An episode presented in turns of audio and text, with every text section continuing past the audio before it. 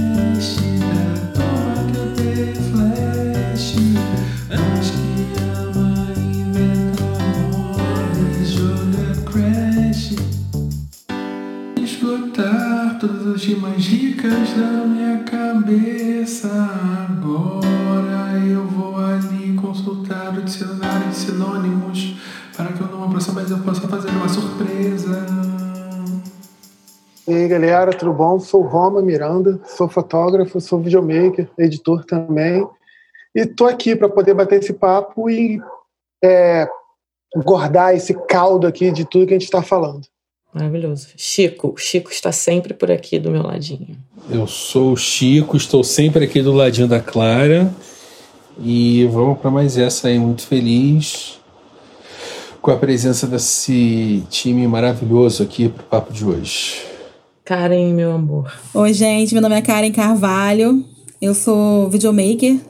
Faço parte dessa família linda que é o Hate Flash. E mandem jobs.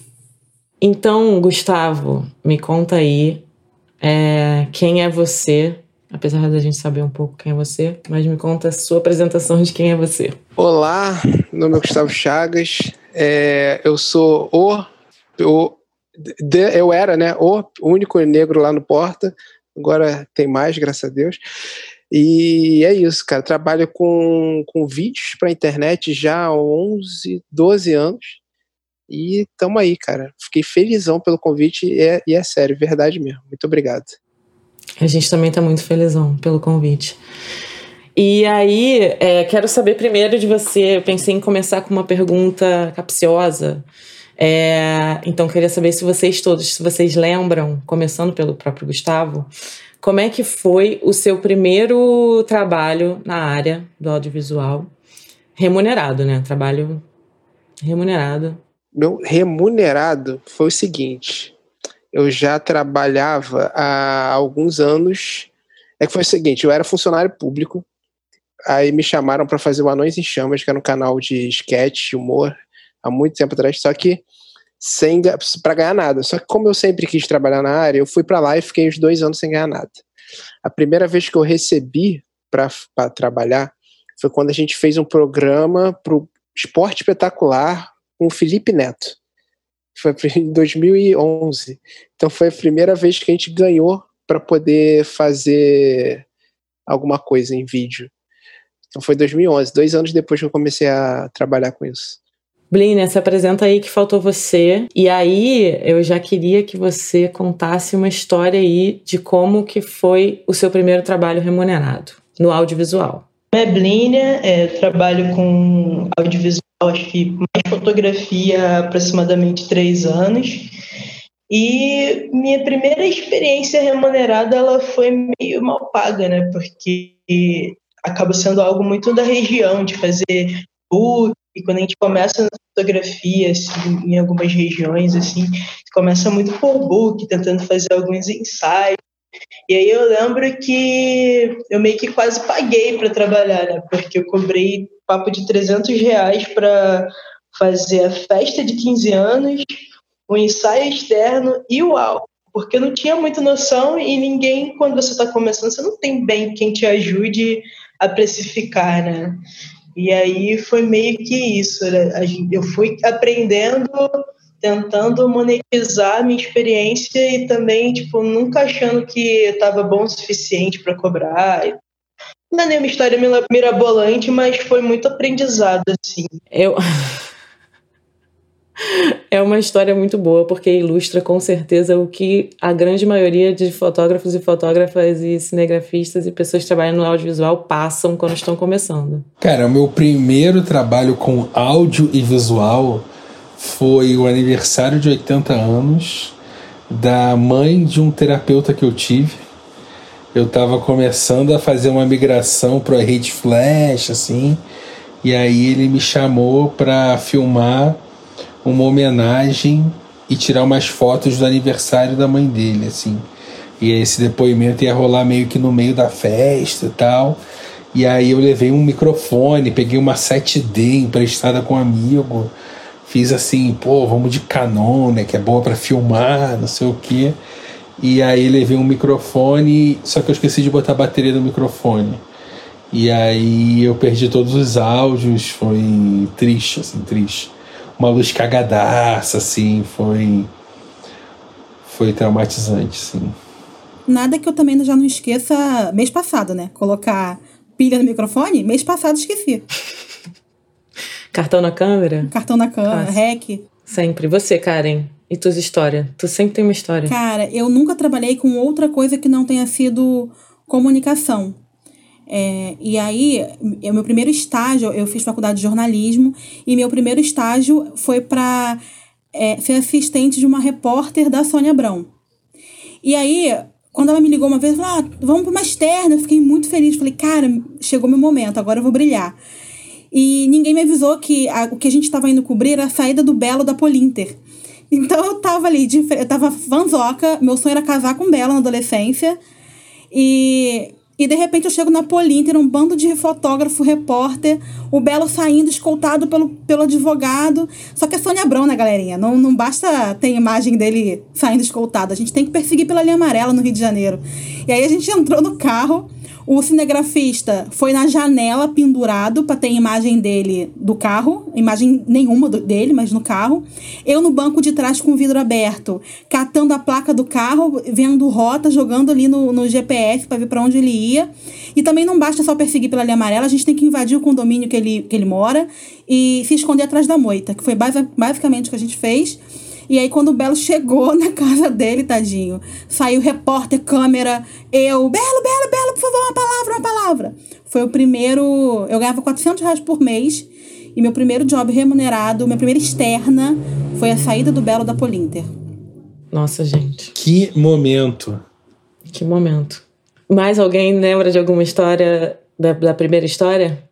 Eu lembro. O meu, eu tenho até uma história boa. Apesar de todo mundo ter história triste, quando realmente eu fui, eu estava entendendo que eu ia trabalhar com audiovisual, falei, pronto, a partir daqui não tem mais volta. Começou, foi a convite do nosso diretor, Filé, ele que me levou para trabalhar. Obrigado, eu agradeço ele até hoje, porque foi quando realmente eu consegui estar tá ali no, trabalhando de verdade, sabe? Com uma equipe grande, então eu me senti parte daquilo tudo. Aquilo realmente é, era algo que era totalmente conhecido para mim, sabe? Eu não tinha acesso a ninguém que trabalhava com isso. E muito menos alguém negro. Então eu, eu não sabia o que eu faria, o que eu ia fazer, sabe? O que eu gostava de fazer. Eu estava realmente me descobrindo e fui. Eu só fui. Encontrei pessoas maravilhosas também que trabalhavam lá. Tem um cinegrafista negro, Kilmer Menezes. Repito o nome dele dez mil vezes, porque foi o cara que me ensinou tudo que eu sei hoje. E eu aprendi muito mais com ele do que com todos os outros que eu encontrei, porque ele falava a minha língua.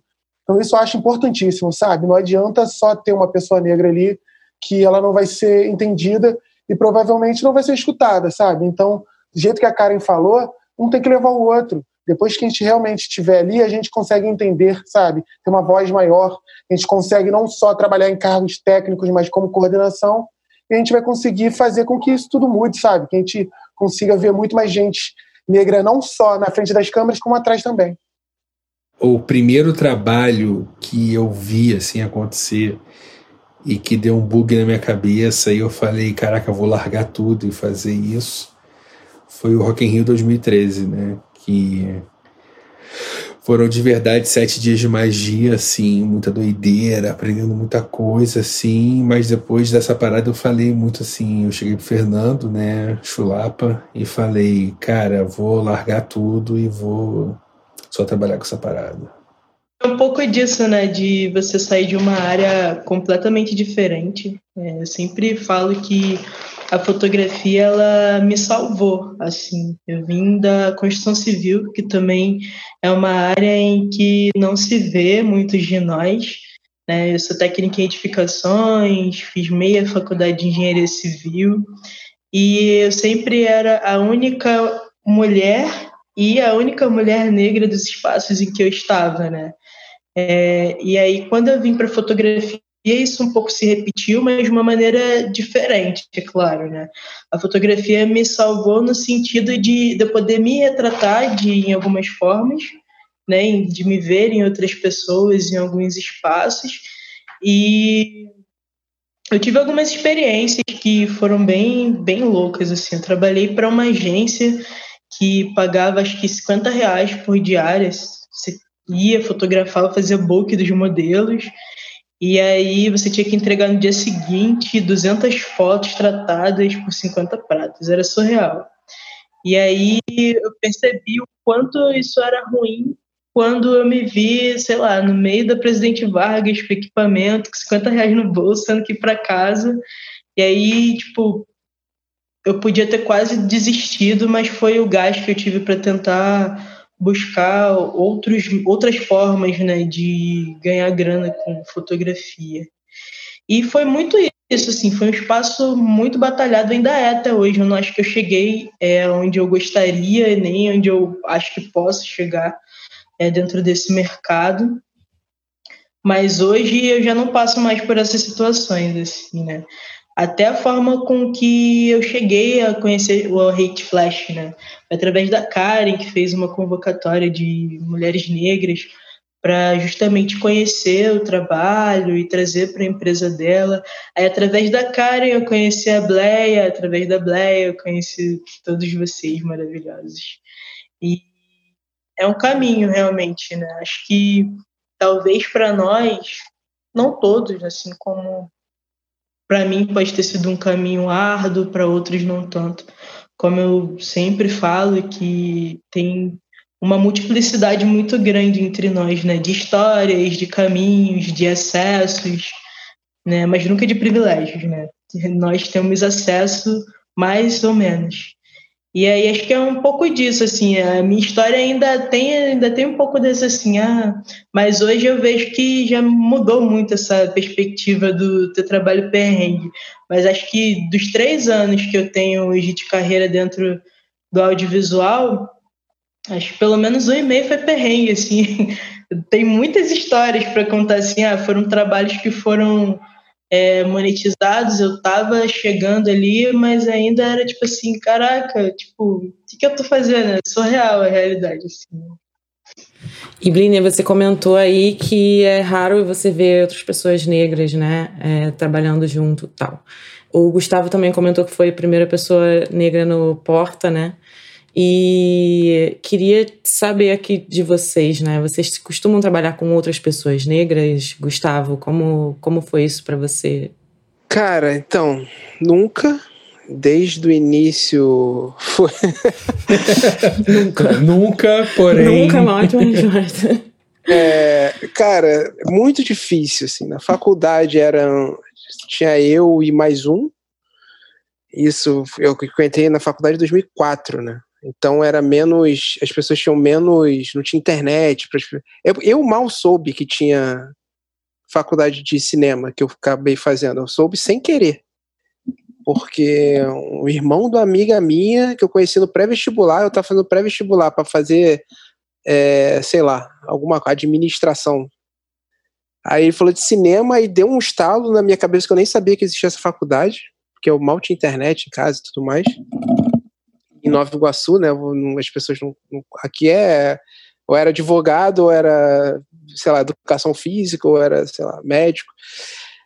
É, enfim, aí fui lá, não, não, tinham, não tinham muitas pessoas lá. Incrivelmente tinham bastante da Baixada lá no, na faculdade, mas não negras. E, cara, desde que eu comecei a fazer, é, tanto no Anões e Chamas, quanto no Porta, é, depois que saí pro Porta, fui pro Ebidia, lá, cara, era um, no máximo umas duas pessoas, assim, além de mim. Uma equipe de 30, 40. Enfim, então são, sempre foram muito poucas. E alguém no, na diretoria? Em cargos altos? Hum, não. Não, nenhum. Nunca. Mas assim, Gustavo, só para e, e, isso era uma coisa debatida? Quando, você lembra quando começou a ser debatido? Quando isso foi levantado, nos espaços que você está assim? Cara, isso foi na época que eu, que eu saí do Porta. Eu sei que. É porque todo mundo foi aprendendo muito. É, claro. Tiveram, tiveram muitos erros lá também que eu presenciei, tipo, umas coisas meio absurdas, mas eu acredito na evolução das pessoas.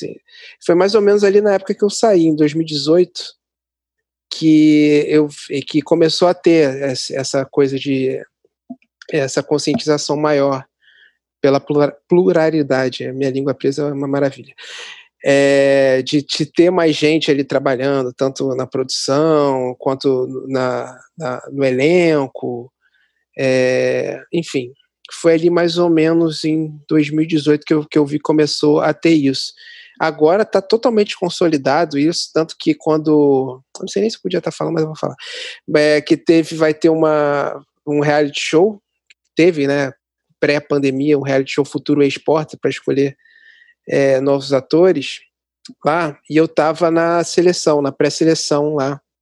E tipo, eles e, e, isso era uma parada que era muito enfatizada, assim. Vamos, é, vamos priorizar o perfil da galera. É, pessoas negras, trans, é, LGBT. Desculpa, eu, eu tenho morro de medo de errar essas coisas, é, mas é LGBTQ mais, desculpa se eu errei. É LGBTQIA, amigo. Mas enfim, eu vi que tinha essa preocupação em, em priorizar é, essas pessoas no elenco.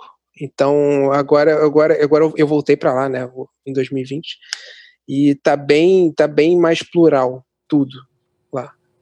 É, a gente, a gente também, né, num, aqui no Hit Flash, a gente também não nasceu sabendo e o Hit Flash ele é bastante conhecido ainda hoje, eu acho, até, como aquele lugar dos caras de vários homens brancos, né?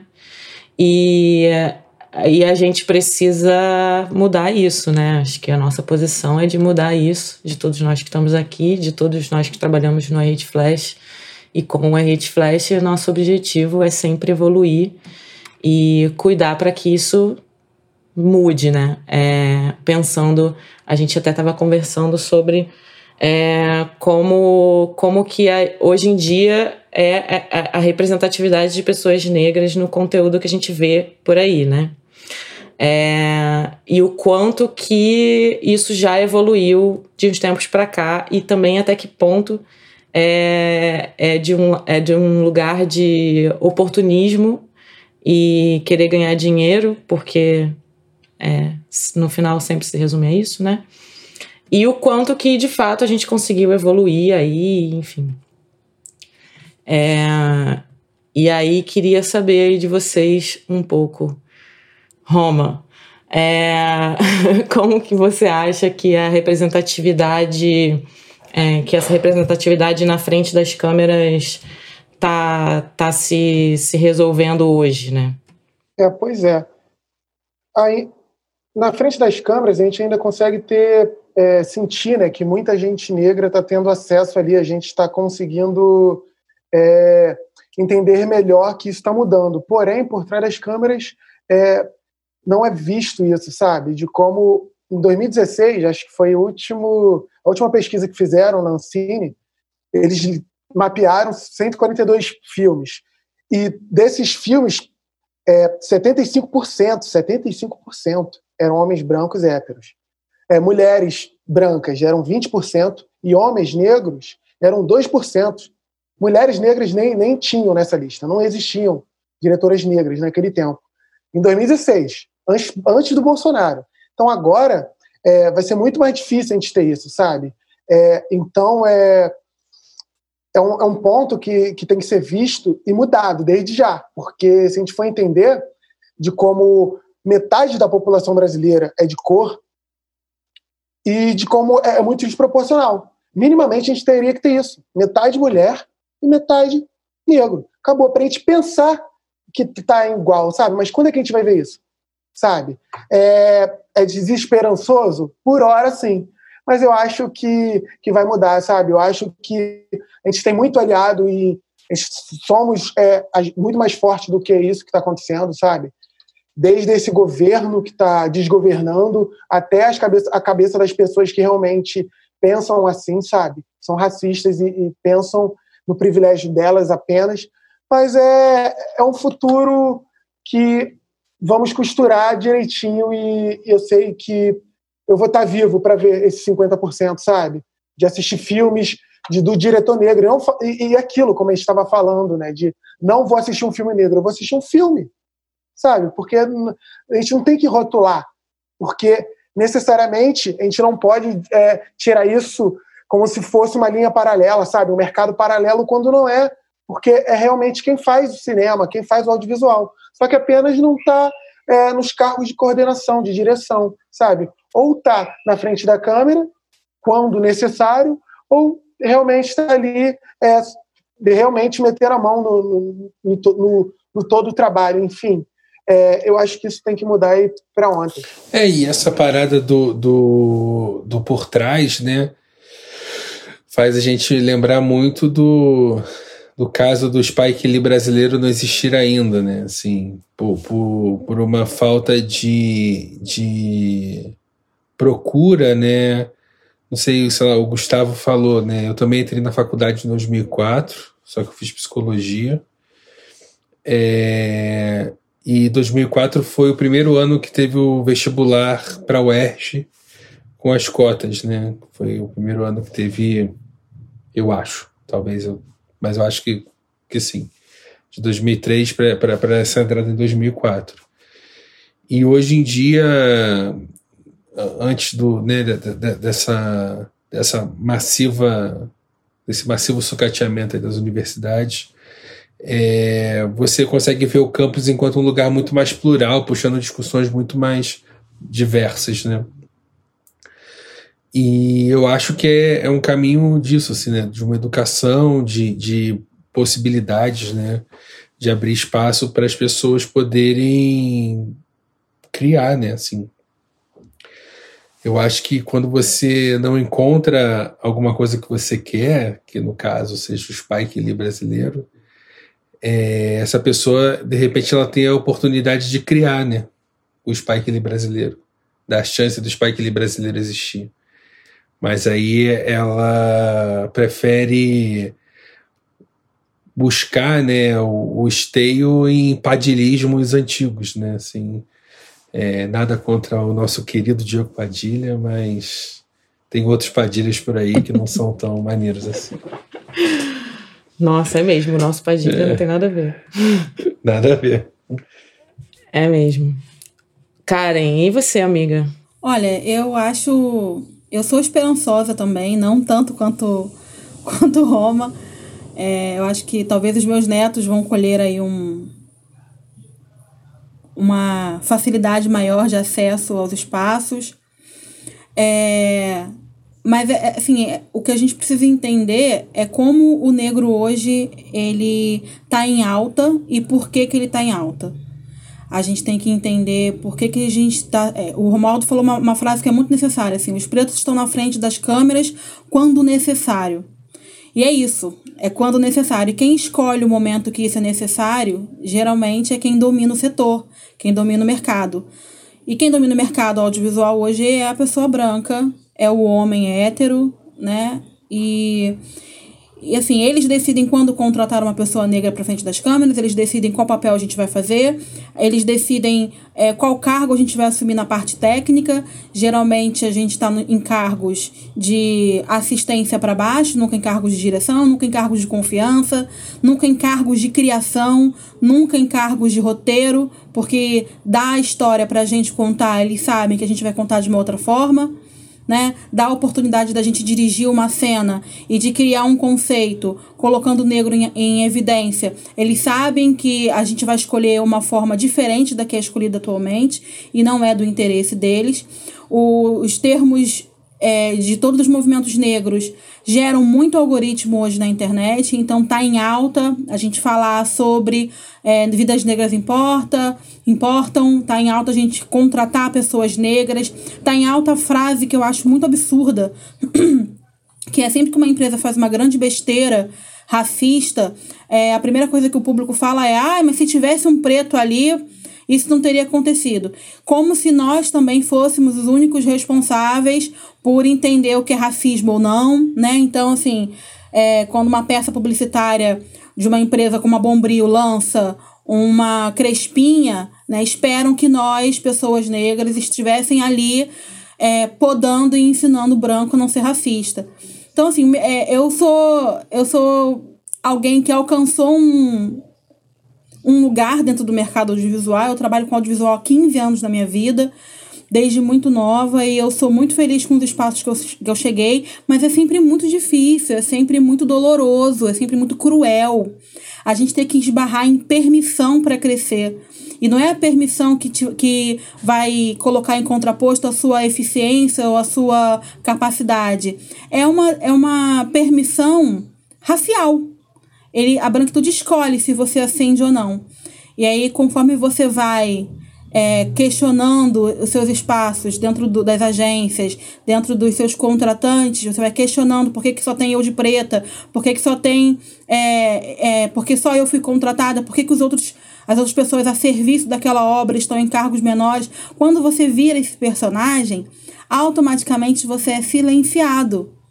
Porque é isso, tem um monte de outros pretos na cabeça da branquitude esperando para serem contratados e serem postos no seu lugar. Ou seja, a gente continua ali trabalhando, sendo contratado. Ficamos muito felizes quando a gente alcança um cargo de direção numa empresa, mas a gente vira sempre aquele único cara negro na empresa que vai que não pode questionar tudo, que as pessoas até perguntam, é racismo não é? Mas a gente tem que ter todo um cuidado para dizer se foi racismo ou não, porque quem comete racismo é branco, então a gente tem que ter muito cuidado para dizer que o branco foi racista, tem que ter calma, tem que ter jeitinho, ou seja, é, acho que tá na hora da gente realmente se unir, se juntar e entender. Eu, quando eu digo a gente, eu digo todo mundo, para é, entender assim, o que, que a gente está esperando realmente do mercado. É, a gente está esperando só colocar um sol na, um, uma, uma, uma, peneira no sol. Uma, uma, como é que é a frase? Como é que é o ditado popular? Um. Tampar o sol com a peneira. Ô, galera, é, a gente está só esperando tampar o sol com a peneira e aí bota aquele preto lá para representar uma uma representatividade frajuta, ou a gente realmente quer consertar essa desigualdade racial. A gente quer consertar a desigualdade social? As agências publicitárias querem consertar a desigualdade social? Essa é uma pergunta que eu faço aos meus contratantes que eu tenho intimidade. Vocês querem consertar ou vocês só querem lucrar com o algoritmo? Cabrum! é, então, eu ia. O que eu ia pedir a opinião de vocês é que é, eu, falando em agências, né, eu vim, já vim, de, trabalhei em agência há muito tempo na minha vida e tenho muitos amigos publicitários. E dia desses aí, num grupo que eu tô, a galera tava levantando a questão é sobre divulgação de vagas, né? Porque eu tenho visto muito divulgações de vagas é, direcionadas para pessoas negras ou pessoas não brancas, enfim. É, e aí levantou-se a questão de que se isso é uma coisa legal, né? Apareceu um, um, uma pessoa criticando, dizendo justamente isso que a Karen comentou, né? Sobre ser o único negro ou um dos únicos negros que está lá e que precisa cumprir esse papel de fazer, é, de dizer se isso, se isso é racista ou não, se isso, se isso né, sendo que isso deveria ser um trabalho dos brancos, né? É, e eu queria saber é, a opinião de vocês, assim, se é, a gente realmente acaba incentivando esse tipo de coisa, divulgando essa, esse tipo de vaga, sabe? É, eu acho que assim é, é importante trazer mais pessoas negras para todos os mercados, inclusive. Mas o que eu sempre me questiono é porque sempre um, sabe? Porque sempre é cota. É, se dentro das nossas existências é, já tem tanta pluralidade, né? Somos plurais nas nossas próprias particularidades.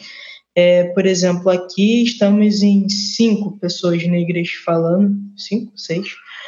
É, e cada um tem uma história, cada um tem uma origem, uma cultura, e isso influencia diretamente na percepção do todo. Né? Por exemplo, na, na nossa vivência do que é racismo, é, na nossa. É claro, tem questões que são unânimes e indiscutíveis, mas na nossa vivência, na nossa é, formação acadêmica, nos acessos que a gente tem na vida, é, no alcance que o nosso trabalho chegou ou chega, um dia vai chegar, é, eu acho que isso tem que ser levado em conta e não só ter uma pessoa negra por simplesmente ela ser uma pessoa negra e isso unicamente vai fazer diferença onde ela estiver. Né? Eu acho que tem todo um trabalho em modificar a base para ter diversidade dentro do que a gente considera diverso, né? Para a gente não ter só um LGBT, ou um só negro, ou um só um, ou só um PCD dentro dos espaços, né? Da gente entender que todas as existências, mesmo que particulares, elas precisam ser vistas como um todo, né? Precisa, precisamos entender que tem essas diferenças também. Né? Minha vivência não é a mesma que a Karen dentro do mercado. Né? A minha história, a trajetória, o que ela tem para contar, o que ela já viveu é completamente diferente do que eu já colhi até aqui, né? E eu acho que é essa diversidade que a gente tem que entender também, né? É, quando a gente fala de representatividade, de ter um Spike Lee negro, cara, se a gente não consegue é, trazer um homem ascendendo, imagina o que a gente tem de referência é, de mulheres negras dentro do nosso mercado. Né? Isso também já é um outro dado que, como o Maldo falou, é, é já se perdeu, a gente não tem esse dado. Eu fiz essa mesma pesquisa que ele, né, da Ancine, e ainda não temos. Tá? Quatro anos depois, a gente não tem é, dados para mostrar onde nós estamos nesse mercado. Então, acho que de todos os setores, de ter vaga, eu acho que o cuidado de onde vão ser colocadas essas vagas também. Né? Isso faz muita diferença. É verdade. É, é e, e, é muito claro, assim. Olha aí eu falando que é muito claro. Mas, infelizmente, é claro que, que o, o racismo ele é uma questão branca, né? É, e é um problema branco que tem que ser resolvido pelos brancos de alguma forma, assim, né? Mas enquanto as pessoas levantam bandeiras de que chances são iguais, né? E aí a gente tem exemplos mesmo de pessoas que não dá para, né? não é, né? Não é que o Morgan Freeman seja racista, mas ele tem uma visão mais obtusa de uma questão quando ele fala que se ele conseguiu, todo negro conseguiria, né? E, por exemplo, Lázaro Ramos, ele se esforça muito no livro dele para não ser a exceção que confirma a regra, né? É, mas ele é, né? Se você parar para pensar, o Lázaro Ramos ele é o ator de uma de uma geração, né? Agora tem o Fabrício Boliveira, agora tem o Babu, né? Eu acho que tem umas coisas que a gente vai pensando em alguns em alguns atores que são um eixo, né? Já foi o Pitanga, é, né? Mas algumas pessoas que o, o Milton Cunha. Milton é Milton não Milton Cunha. Cunha, né? Que são essas pessoas que estão sempre bordeando aí, né? O, o, o, as histórias, né? E de vez em quando são o, o cozinheiro, o motorista, é o chefe Chico, né? Nas Chiquititas. É, inclusive, esse ator faleceu recentemente, o Filé que me passou essa informação triste. E aí eu queria até perguntar para o Gustavo, aproveitando esse gancho, como é que foi o ganchilho, como disse o, o Roma na reunião de pauta. O Gustavo, você acha? Eu queria, eu queria juntar duas paradas assim, que a Clara falou dessa coisa da de como as pessoas estão sendo retratadas, e aí eu lembro do IMDB do Babu, né? Que ele tem lá capanga, bandido, é, tripa seca, sei lá, tipo umas coisas meio assim.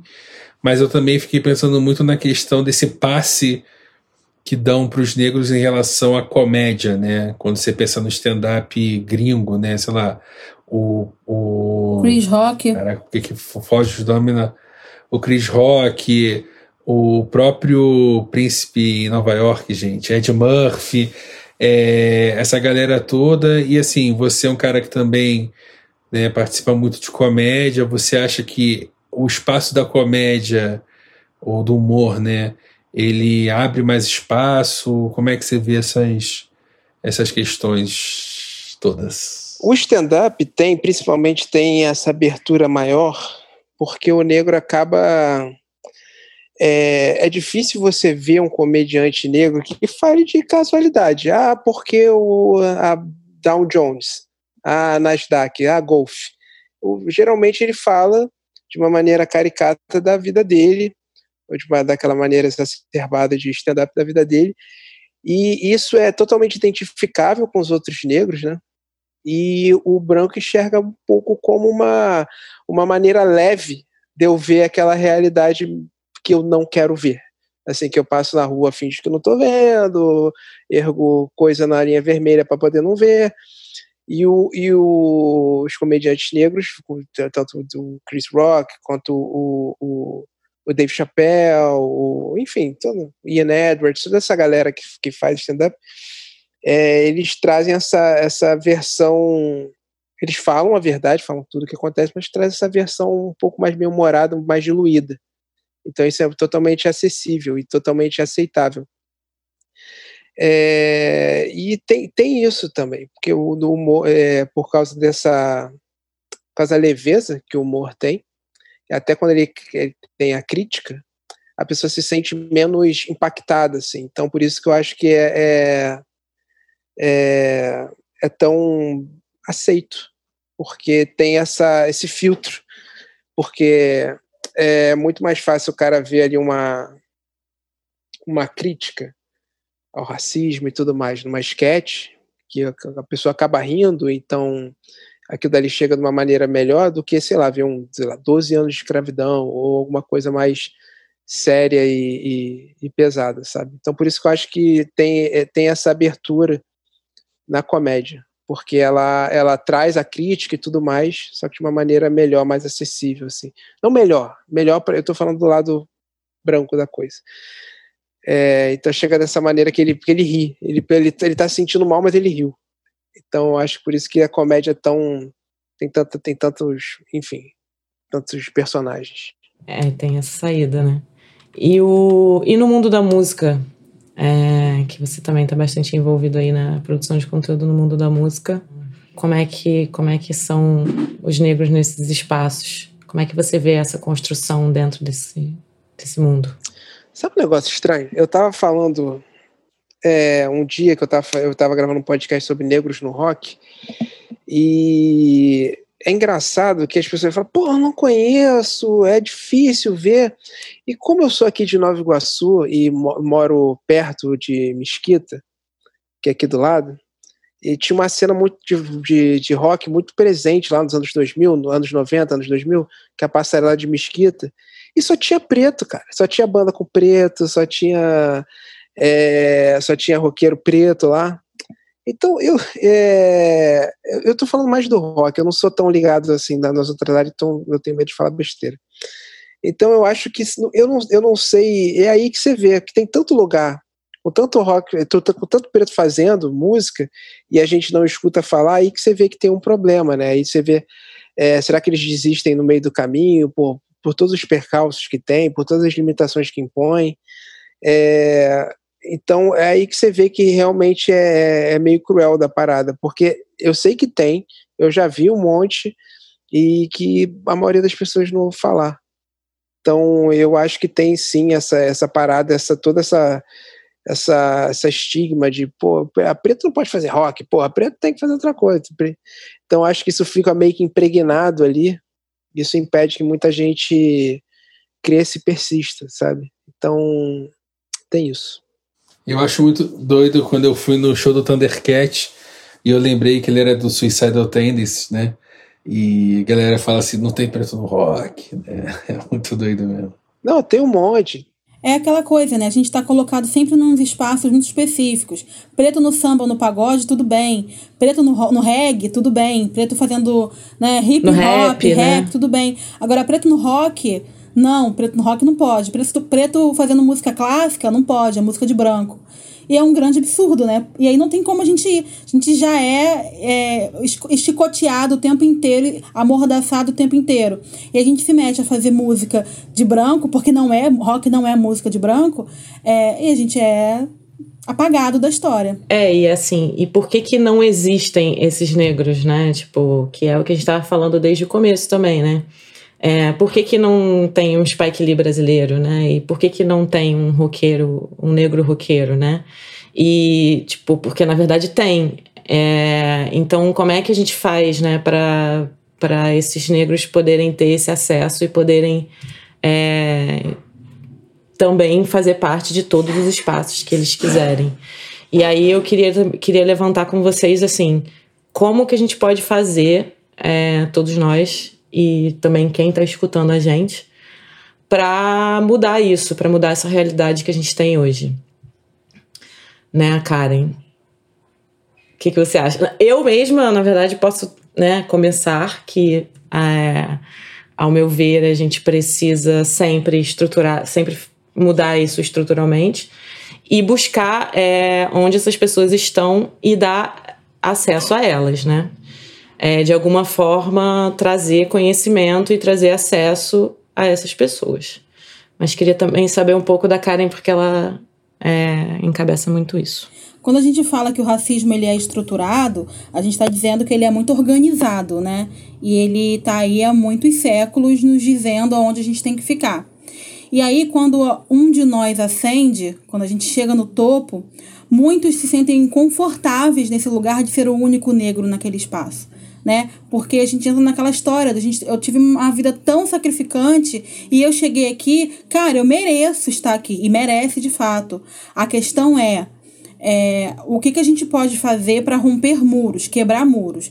Hoje a gente tem é, é, as pessoas negras no audiovisual elas existem, elas estão fazendo vídeo, elas estão fazendo filme.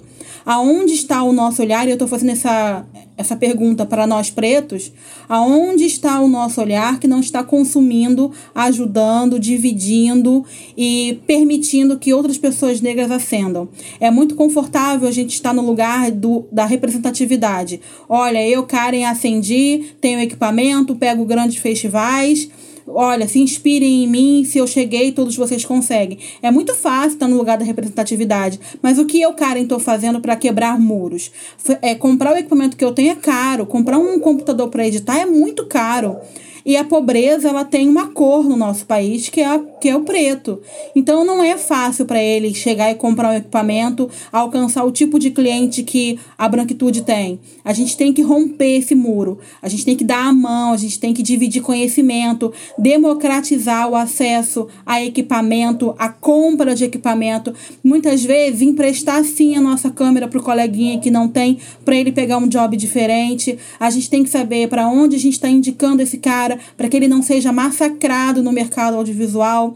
Eu não posso pegar um cara inexperiente, jogar ele dentro de um festival e esperar que ele renda alguma coisa e dizer, olha, até dei oportunidade pro preto ascender, mas ele fez merda, né? Ele não não conseguiu, não me, não me fez a entrega do conteúdo que deveria entregar. Eu tenho que ter todo um cuidado com esse material humano que eu estou lidando e entender que se as oportunidades não foram as mesmas, eu, como mulher negra, que ascendi no audiovisual bem ou mal, tenho a responsabilidade de permitir que outras, outras mulheres como eu ascendam.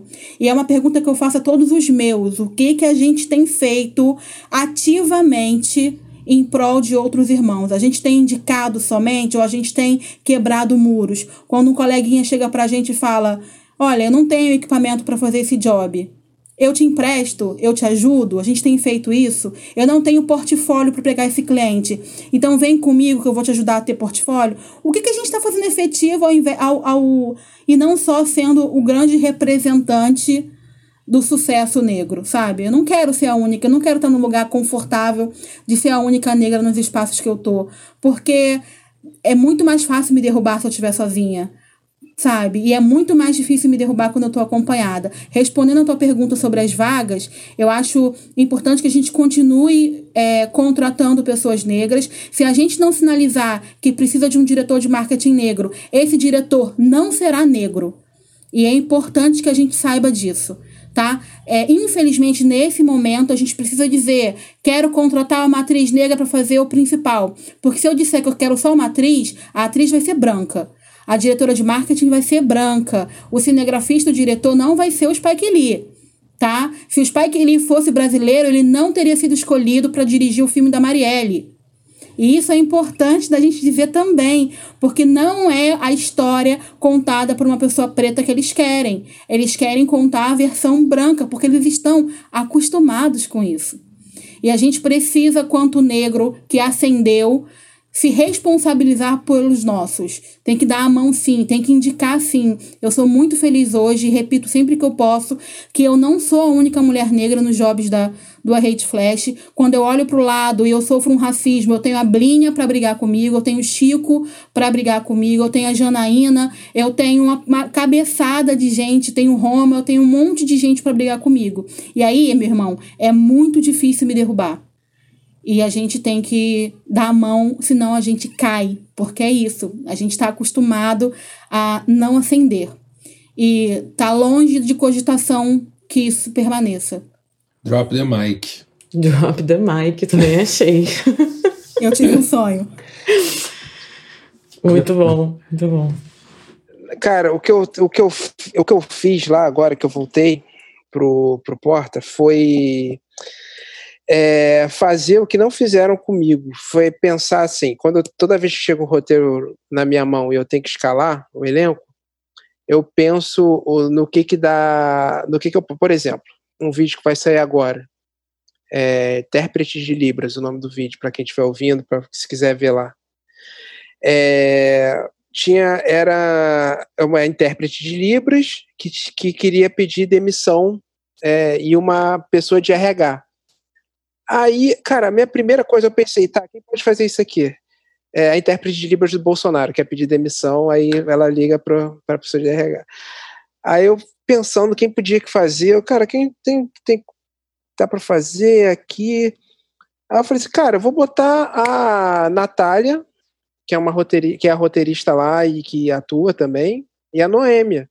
Porque são duas pessoas, são é um, de RH e as duas são negras.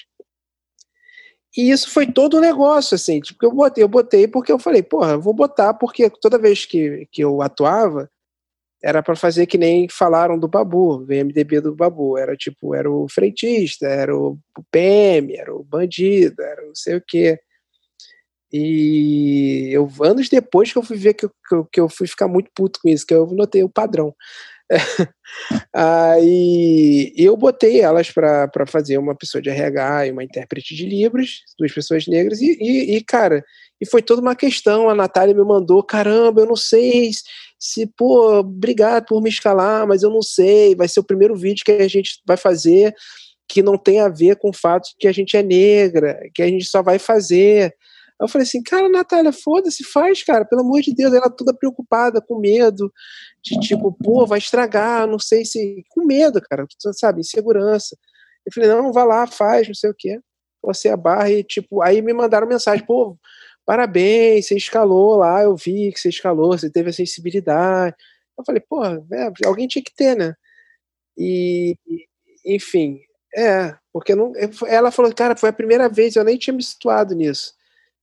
Aí foi a primeira vez que a gente escalou que não tinha nada a ver, sabe? Porque elas fizeram um agora, é, nota de repúdio, negócio assim, que elas estavam, as duas estavam juntas, mas por serem negras. E, enfim, é, eu faço, eu faço o que eu posso quando dá, sabe? Quando. É, se for para escalar, eu sempre penso nelas. Se for para escalar. É, tipo, o, vai, ter, vai ter um vídeo agora que era um jogador de futebol também. Aí não, tinha, não tem um negro no elenco. Aí eu vou, pô, quem eu posso chamar? Eu vou chamar o Big João, que é um comediante, que é negro, enfim, é tudo que é, sempre que dá, assim, pequenas coisas eu, eu tento encaixar. Obrigada, de verdade. É isso, é o que a gente precisa fazer todo dia, né? Não, é, e eu acho que é muito importante quando a gente vê é, pessoas como Yuri Marçal, né, que também sempre puxa uma galera, né, é, eu penso assim no BK, né, que no Gigantes o Maxwell Alexandre fez a, a capa, né, e, e, todo um trabalho visual, trabalharam juntos, continuaram essa troca, né. O moleque tá é um artista plástico foda, tá tipo voando assim, ele tava montando, não sei como é que tá agora com os lances de pandemia, mas ele tava montando uma residência no Palais Tokyo, Tava com uma exposição, acho que, não sei se é Dubai, mas estava também aqui no mar com o Par de Papel. Então, e, e, e, eu acho que é isso, né? Tipo, tem essa música do BK que ele fala, né? Minha vez de ganhar, pretos fazendo dinheiro é tudo que eu vejo, né? Que não é essa coisa de eu sempre lembro de uma fala que é: por que, que quando o preto ganha dinheiro já tem que meter cordão de ouro, já tem que não sei o quê, já tem que esbanjar, já tem que mostrar dinheiro, já tem que não sei o quê? E eu nunca entendi por que, que incomoda tanto as pessoas, né? Ver um rapper né, com dente de ouro, ver um sambista com carro do ano, né? Ver um jogador de futebol, e, ou então, realmente, né, um advogado, né? Como se brancos também não ostentassem. Exatamente, né? Tudo nessa vida. Não, isso também é falta de conhecimento da cultura africana. É, os, no, os nossos descendentes, nossa ancestralidade, eles tinham essas práticas. Então, é falta de conhecimento total. E, e assim, é isso, né? Cai no lugar de um, de um esbanjamento e tal, mas as pessoas não não entendem, né? Eu sempre lembro de uma história que o nosso saudoso Davi contou sobre o pai dele, né? Que era advogado, negro, e que chegava nos prédios no centro do Rio de terno e gravata para atender os clientes dele. E todos os porteiros falavam para ele que o elevador de serviço era atrás, assim, né? Então, é, quando a gente pensa no Barack Obama, né, que foi presidente dos Estados Unidos, né, o cargo aí mais alto desse mundo ocidental, que na primeira campanha dele, empresários estadunidenses fizeram uma campanha para ele apresentar os documentos para provar que ele era né, estadunidense, né? Inclusive, ele ficou um tempo falando que não ia mostrar, mas mostrou, assim, né? Provou lá, havaiano tal, não sei o que, nanã. Se baseou em Chicago. Então, assim, você pode estar no lugar mais alto do mundo, que não vão deixar você esquecer que você é negro. Em falar em todas as situações que a gente passa e acaba se perguntando, né? Será que se eu não fosse negro eu passaria por isso? Né? Será que isso está acontecendo tem esse peso a mais? Né? A maioria das vezes tem, mas a gente sempre tem essa essa questão com a gente, né? Igual as meninas, nossa, como eu vou fazer para ser uma pessoa normal, sabe? Como ser vista como uma pessoa normal, de sempre ser o recorte, né? Em tudo que a gente faz, em todo lugar que a gente está. Isso é sempre um peso a mais. Tem um stand-up do Chris Rock que ele fala isso, né?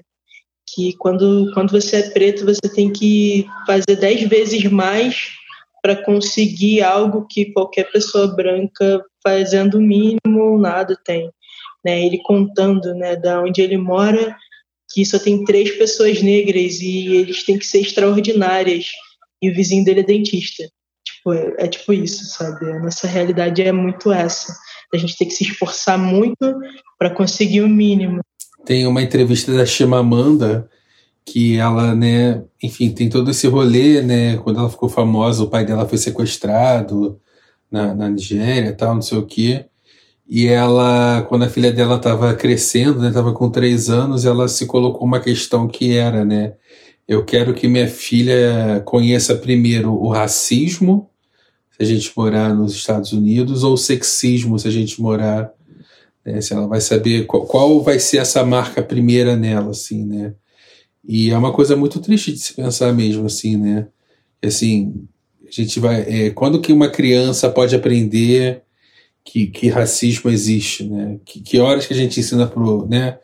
Que hora que os pais dos Bentos, não sei quem, ensinam para os filhos deles que não tem que falar assim com o coleguinha, não pode achar que o cabelo porque é assim ou porque é assado é mais bonito, né? E, e, isso é uma coisa da base mesmo, assim, né? A educação, a problematização, né?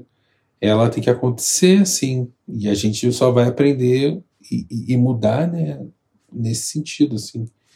Então eu acho que sim, as empresas têm que ter têm que ter posicionamentos em que incluam e nunca vai dar é, nunca vai ser 100% certo, sempre vai dar para fazer mais mas como né, o Gustavo está contando de uma realidade do Porta até 2018 e de uma realidade do Porta a partir de 2020, a gente tem uma realidade da nossa empresa até, enfim, desde e até agora, né, em que a gente tenta, através de capacitação de aulas internas que a gente tem aberto vagas, que a gente busca pessoas periféricas até enfim, tentar facilitar o acesso ao equipamento. Enfim, não dá para a gente mudar porque nós somos uma parcela, não dá para a gente mudar o quadro geral porque a gente é uma parcela muito pequena desse dessa selva chamada mercado, né? Mas assim, quando a gente para para pensar como era, né, a nossa realidade como tá e como a gente consegue ver daqui a pouco como vai estar, tá, eu fico bem mais feliz. Feliz e esperançoso. Acreditando no futuro, né, Roma? É, gente, eu queria puxar um encerramento é, em, perguntando para todos vocês, na despedida, é, quero que todos vocês divulguem o trabalho de vocês, né, que eu acho importante, contratem as pessoas que estão aqui nesse podcast. É, então divulguem os trabalhos de vocês e eu quero saber também, quero que todo mundo diga é, o que que você mais gosta de fazer e o que faz de melhor no trabalho. Então vamos começando pela Blínia. Ah lá, óbvio. Gente, eu sei que é difícil falar de si mesmo, mas por, pensa que o que, que você mais. Normalmente, o que você mais gosta de fazer é o que você faz melhor. É... ah, eu fiquei, fiquei mais tímido agora. É, mas vamos lá. É, bom, eu gosto muito de, de fotografar, né? Eu acho que eu tenho me cobrado muito ultimamente é, por criar algo do zero.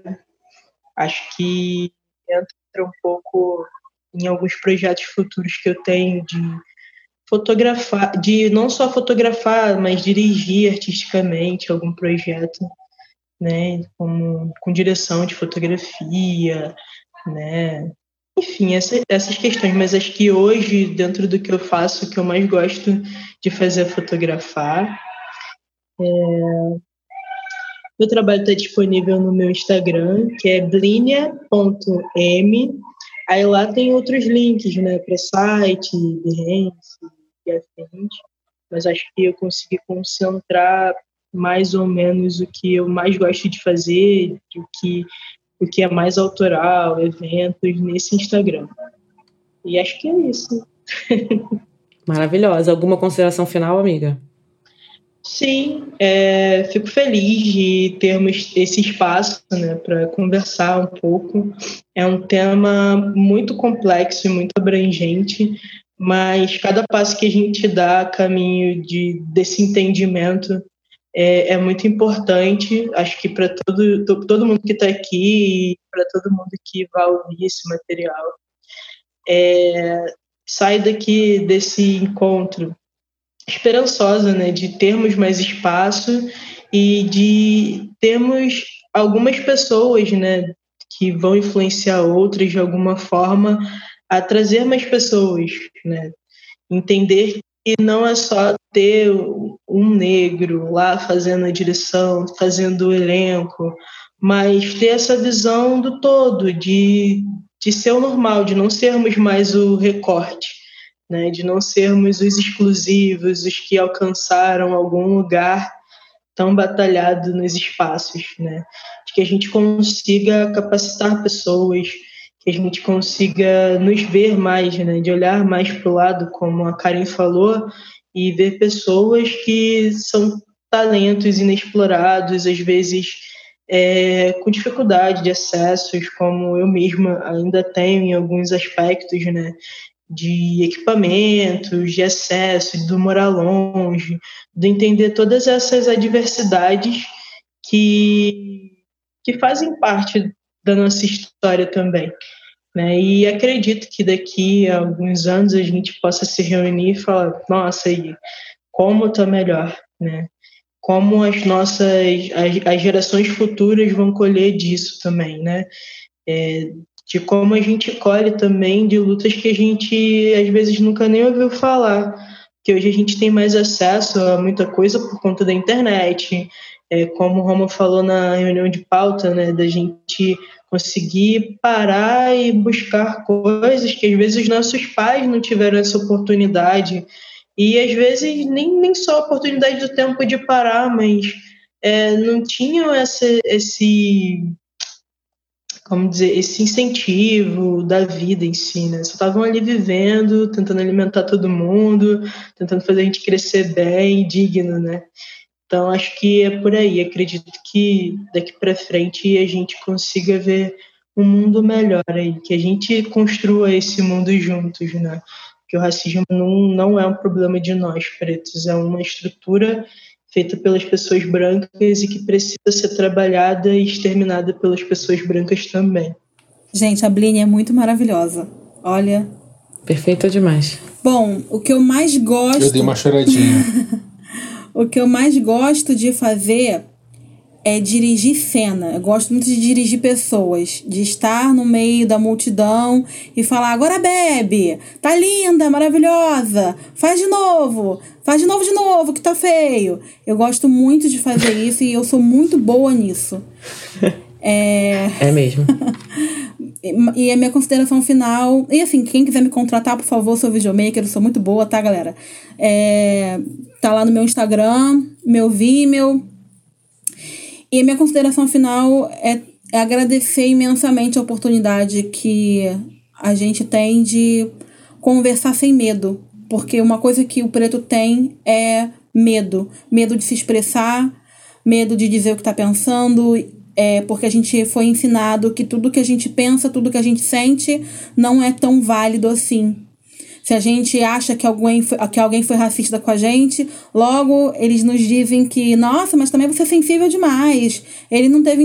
Então, tudo que a gente sente é muito deslegitimizado. E eu me sinto segura trabalhando com pessoas como vocês. Eu me sinto ouvida. Eu sei que eu posso é, brigar, chamar atenção, como já aconteceu, e eu vou ouvir vocês falando: Karen, é isso, hein? Então, vamos lá, vamos corrigir, tá bem, tá ótimo. Enfim, eu sou muito grata e principalmente por olhar para o lado e ver pessoas negras e saber que vocês estão nessa luta com a gente, que não é uma. Vocês não estão resistindo para que isso aconteça, sabe? Eu sou muito feliz na Rede Flash, muito feliz ao lado de vocês e porque vocês não colocam a gente num lugar de algoritmo. Pelo contrário, num lugar de criação. Vocês esperam que a gente, eu, Blinha, Chico, criem com vocês, façamos parte. Enfim, pagando pau pra empresa de branco, eu sei, mas eu amo vocês. Ai, amiga, a gente também te ama. É, Gustavo, e você, amigo? O que você faz de melhor? Putz, pergunta difícil. Tá. É... Tá, o que eu faço de melhor, o que eu tento fazer de melhor, é porque apesar de eu trabalhar com cinema, audiovisual, essas coisas, eu odeio set, eu odeio com força.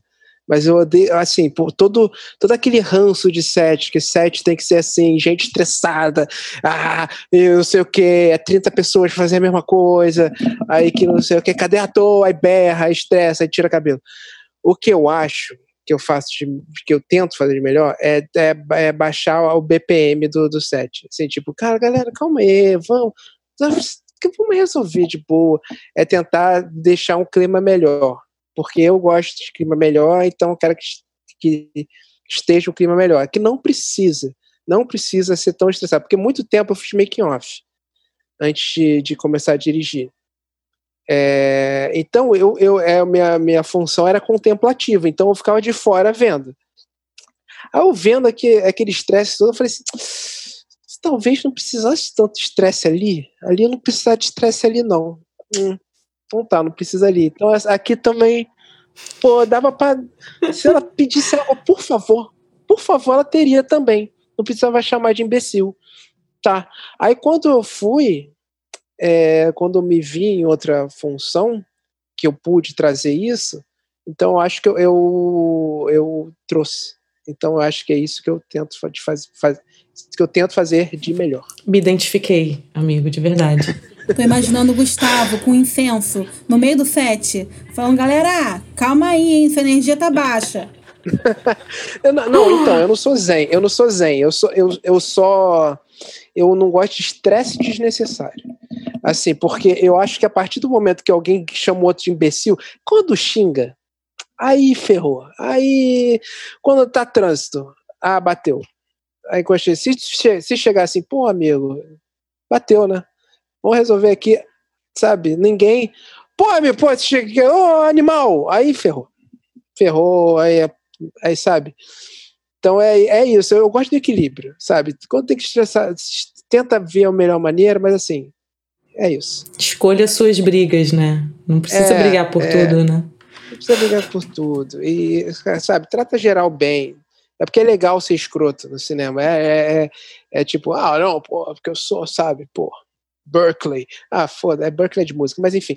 É, cara, mas é, eu não gosto disso, essa, essa, presunção. Então eu tento dar uma, dar uma baixada que eu mais gosto de fazer, que você perguntou também, o que eu mais gosto de fazer não é nem tipo no audiovisual, o que eu mais gosto de fazer em atividades que eu faço profissionalmente é pesquisar música, é a coisa que eu mais gosto de fazer. Nada, nada me alegra mais na vida do que descobrir uma banda, uma música nova que eu curta muito. Então, é, enfim, é isso. Que demais essa habilidade. É, e considerações finais. Ah, tá. Então, cara, é tipo é, cara, é isso. Dê uma moral lá. Eu não vou falar do Porta, ah, assiste Porta. Tem 30 milhões. Então, cara, todo, então me, me sigam toda vez que, ah, dirigi esse vídeo. Aí você vai lá dar esse vídeo e fala, tá, tô aqui pelo Gustavo. Aí é isso que você tem que fazer. É, canal Riff, que é o meu canal de música. Meu, meu filho, tem muito orgulho, vai lá, segue ele. A gente tem podcast também, então você que está aqui no, nessa plataforma, acabou aqui, procura Riffcast. É, e é isso que eu faço. Canal Riff, outros fundos. E, cara, é, nunca, nunca acho que você não deva estar. É só um recado, todo mundo foi, falou tão bonito. É, nunca acho que você não deva estar onde você está. Se você está lá, foi porque você mereceu. Porque é muito. Cara, sempre vai ter alguém. Isso já aconteceu várias vezes comigo por trabalhar numa empresa enfim, que, dá, que te dá acesso a um monte de lugar, um monte de coisa bacana, sempre vai ter um monte de gente, um monte de situação que vai te, vai te jogar para baixo, vai te fazer você se sentir um merda. Mas assim, não se sinta um merda, a culpa não é sua. Se você tá lá porque você mereceu. Então, só faz, só vive, faz o seu melhor, sabe? Não, não liga para os outros, não liga para os outros, só, só segue em frente. Você sabe o seu caminho, você sabe para onde você quer ir. E se você tá nesse lugar, você mereceu eu penso um pouco como o Gustavo, sabe? De como trazer uma paz para um set, às vezes, é, é só pela pessoa que foi o passageiro da agonia, sabe? Só de como você deve ter sofrido tanto ali, você entende, você tem mecanismos e, e, e umas saídas que quem nunca sofreu não vai ter. E, e, e além do mais, não está preocupado em resolver, sabe? Porque foi aprendido daquele jeito. Às vezes que pela dor o set funciona, sabe? Quantos e quantos diretores eu já não encontrei que eu fazia uma lista, não, isso aqui é pior que aquele. Mas sempre encontrava um pior, sabe? Então era uma batalha entre eles de quem é, conseguia realmente deixar o set desequilibrado. Então é, eu, eu luto para poder realmente estar numa posição na qual eu consiga unir o talento das pessoas e, e, e essa paz, sabe? Porque eu acho que vai fluir muito bem e essa roda vai girar sem percalço algum. Então, quando eu estiver dirigindo, quem quiser trabalhar comigo, vai ter enorme paz, não vai ter briga e eu vou levar o incenso. É mesmo? Eu levo. E aí, um pouco disso para fechar, as, as, minhas considerações finais são isso. Para quem está começando agora e realmente quer entrar é, nessa área que sempre foi difícil e agora vai ser realmente pior do que nunca, é, entre com o norte, realmente sabendo o que você quer e lute, sabe? Eu acho que é, hoje você consegue fazer o mesmo trabalho que uma pessoa com uma super câmera no cinema você faz com um celular, sabe? Com certas limitações, mas você ainda assim consegue contar a mesma história. Então é, é isso. Eu entendo que, que a pessoa, apesar de todas as dificuldades, é, é para ela seguir, sabe? Tipo, melhor do que ninguém, ela vai ser aquela, aquela água que vai contornar as pedras e chegar onde quer. Então é isso, é, é não desistir, apesar de toda a confusão que esse setor do audiovisual, segue em frente, vai, vai valer muito a pena. E onde a gente encontra seu trabalho, amigo? Você pode encontrar nas redes que são Romualdo, não tinha outra pessoa chamada Romualdo que se interessou Maravilhoso. nas redes sociais. Então não, não é muito difícil me encontrar. Amém. Chico, meu irmão, meu amigo, meu irmão camarada, diga você. Estou aqui com uma azia de tanta felicidade. é... Eu sou o Super Praia das redes. Quem quiser me achar. Tem, tem muita gente me marcando agora porque querem comprar um quadrado de praia para poder ir na praia com pandemia, né? É... E a coisa que eu mais gosto de fazer, com certeza, é estar no meio dessas pessoas maravilhosas, em trabalhos e aglomerações maravilhosas, né? Saudades. E agora tá com essas pessoas maravilhosas na não aglomeração que é possível, né? Eu acho que desde sempre eu acreditei muito nas pessoas, em gente, né? E eu acho que gente é feita para brilhar e principalmente todas essas gentes que não têm chance de brilhar, né? Porque é, o sistema opta por um padrão, porque o sistema impõe barreiras sociais e tudo mais, né? Então, eu sou tipo Gustavo, né? Eu adoro estar tá no Rock in Rio com 109 pessoas trabalhando e aquele clima tá tranquilo as pessoas estarem se tratando bem, um câmera leva uma banana para o outro comer, é, todo mundo para para ver um vídeo e parabeniza a galera, chora junto, se emociona junto, se diverte junto. Eu acho que o lucro é uma coisa que a gente tem que alcançar, porque a gente precisa viver, mas ele não tem que ser o que comanda né, a nossa vida. Eu acho que quando a gente faz as coisas também acreditando nas pessoas, nos sentimentos, nas coisas, a gente consegue construir realidades paralelas que funcionam, né? Nós somos uma empresa que vamos nessa na contramão desse fluxo aí, de alguma forma, né? É, se você está começando, se você é negro, negra, trans, está começando, está precisando de ajuda, a gente, além de um formulário que roda no nosso Instagram todo domingo, manda mensagem no inbox. Às vezes é difícil, mas a gente tenta sempre responder. Manda seu portfólio por e-mail, tem o contato arroba redeflash.net. É, mostra seu trabalho, pede ajuda, vem. Né? Esse formulário ele não é só para para parecer maneiro, a gente quer entrar em contato com essas pessoas, a gente vai entrar em contato com vocês que estão se inscrevendo, buscando sempre essa diversidade. É, e eu acho que eu queria mandar um beijo especial, assim, muito grande aqui nesse episódio para o Derek Mangabeira, um fotógrafo brilhante, negro, gay, lindo demais, assim. Uma pessoa muito importante para toda essa discussão rolar dentro dessa empresa e que infelizmente não pôde participar desse capítulo hoje. A gente queria muito que ele participasse, mas teve um problema pessoal. Enfim, está resolvendo as coisas da vida dele. Mas eu queria não deixar passar essa presença aqui hoje também, assim, assim como todas essas pessoas que constroem esse caminho com a gente, tá bom? Como sempre, estou muito emocionado e um beijo. Também estou muito emocionada. E foi maravilhoso conversar com vocês aqui, com vocês todos. Muito obrigada, gente. É, eu só queria dar um depoimento rapidinho, acho que vale a pena.